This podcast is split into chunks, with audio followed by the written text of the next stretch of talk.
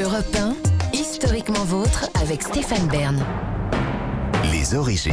Pour conclure cette émission, on remonte aux origines toujours avec Jean-Luc Lemoyne et Virginie Giraud et surtout avec vous, David Castel-Lopez. On parle de, du wingsuit. Racontez-nous. Oui. Moi, j'ai longtemps envié euh, les oiseaux.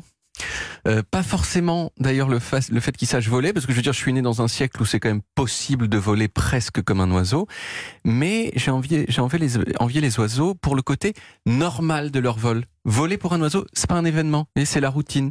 Et je les observe des fois, ne serait-ce que les, pigeons euh, à Paris qui sautent d'une corniche de l'Opéra Garnier, comme moi je débloque un vélo électrique avec mon téléphone, et, et on sent qu'ils le font en pensant à moitié à autre chose. Et puis ils se posent, ils prennent furtivement dans leur bec un, morceau de frites molles qui traîne là, et paf, ils repartent. Et l'événement pour eux, c'est pas qu'ils ont volé, c'est qu'ils ont chopé un morceau de frites molles. Vous voyez, ce vol nonchalant des oiseaux, ça reste pour moi et pour quand même un grand nombre de personnes le graal du vol. Et le wingsuit, c'est la chose qui peut-être s'approche le plus de ce graal du vol d'oiseaux nonchalant. Le wingsuit, qu'est-ce que c'est? C'est une combinaison qui remplit l'espace que l'on a entre chacune de nos jambes et euh, une partie de l'espace qu'on a entre nos jambes euh, et nos bras. Euh, tout ça avec une toile qui améliore énormément notre prise au vent et nous permet donc de planer. Visuellement, ça nous fait ressembler non pas à un oiseau, mais à un de ces écureuils exotiques volants qui font, vous voyez, des vols planés entre les arbres de la forêt. Et ça, tout ça, franchement, ça donne envie de savoir d'où ça vient, hein, avouez-le. Ouais. Le premier wingsuit répertorié, on en a déjà parlé dans cette émission, c'est une histoire qui m'a traumatisé quand j'étais petit, c'est bien sûr celui de Frank Reichelt, le tailleur autrichien qui a fait le pari qu'il pourrait s'envoler du premier étage de la tour Eiffel en 1912. Alors il a sauté, euh, mais son wingsuit, qui, euh, avouons-le, était plutôt une sorte de parachute merdique, euh, il n'a pas fonctionné et Ah, Franz, et Franz s'est écrasé comme une crotte 50 mètres plus bas. Et évidemment, il est mort sur le coup en faisant au passage un trou euh, de 15 cm dans le sol. Il y a un film de sa chute que j'ai vu quand j'avais 7 ans. Il est sur la rambarde, il hésite à sauter et puis il saute. Euh, j'ai fait des questions. j'ai- j'ai- C'est- À 7 ans, faut regarder ça.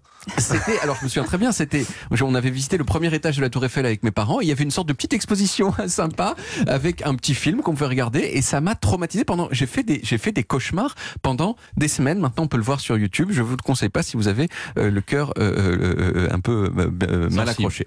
Mais l'idée qu'on pourrait peut-être voler avec des ailes d'oiseau, elle est restée dans les esprits. Et dans les années 30, elle a commencé à être euh, expérimentée de plus en plus et de façon viable. Il y a une trace d'un monsieur qui s'appelait Rex Finet en 1930 qui aurait fait un vol, mais c'est mal documenté. Non, le premier homme oiseau à voler avec un wingsuit sans mourir, c'est un monsieur américain qui s'appelait Clément Zone, qui a conçu un attirail avec des tubes en acier articulé et du tissu. Et en 1935, il a réussi à planer quelque temps avec son wingsuit. L'année, euh, l'année, quelques années plus tard, deux ans après, il a organisé un gigantesque événement en France, à Vincennes, avec, en 1937, donc avec des dizaines de milliers de personnes qui regardaient. Il a sauté, et une nouvelle fois, il a volé un peu avec son wingsuit, et puis il a voulu ouvrir son parachute, et ça n'a pas marché. Ah. Alors il a essayé d'ouvrir son second parachute, et ça n'a pas marché non plus. Et s'est écrasé sur le sol, devant donc des dizaines de milliers de, de témoins, avec, selon les gens qui étaient là, un bruit d'explosion. Voilà, quand Ouais. il a touché le sol. Et puis, il a fallu attendre les années 90 pour qu'un Français qui s'appelle Patrick de Gaillardon y mette au point un modèle qui ressemble vraiment au modèle actuel de wingsuit. Euh, alors, il est mort aussi, hein, en sautant euh, également, euh, l'année suivante, en 1998. Euh, et la liste s'arrête pas là. Il y a vraiment plein, plein de gens qui sont morts en essayant de voler comme des oiseaux avec un wingsuit. D'après les statistiques qui existent, une personne meurt tous les 500 sauts. Alors on pourrait dire, bon, 500 sauts, ça va. Mais à titre de comparaison, le parachute, qui est pas non plus le truc le plus safe du monde, c'est un mort pour 220 000 sauts. Voyez? Donc euh, le wingsuit, c'est une activité 440 fois plus dangereuse que le fait de sauter en parachute. Euh, même si, à ce qui paraît, euh, aujourd'hui, ça devient un tout petit peu moins euh, dangereux parce que il y a plein d'ingénieurs qui arrêtent pas d'améliorer les wingsuits. Alors peut-être qu'un jour moi aussi je pourrais voler comme un oiseau de façon nonchalante avec ces wingsuits du futur qui seront parfaitement safe.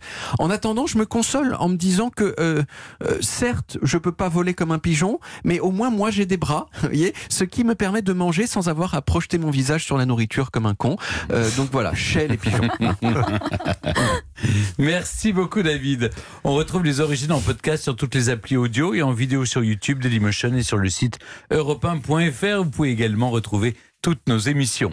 Voilà, historiquement vôtre, c'est terminé pour aujourd'hui, mais on revient demain dès 16h avec Jean-Luc Lemoyne et toute l'équipe, et surtout trois nouveaux personnages qui ont la folie des grandeurs.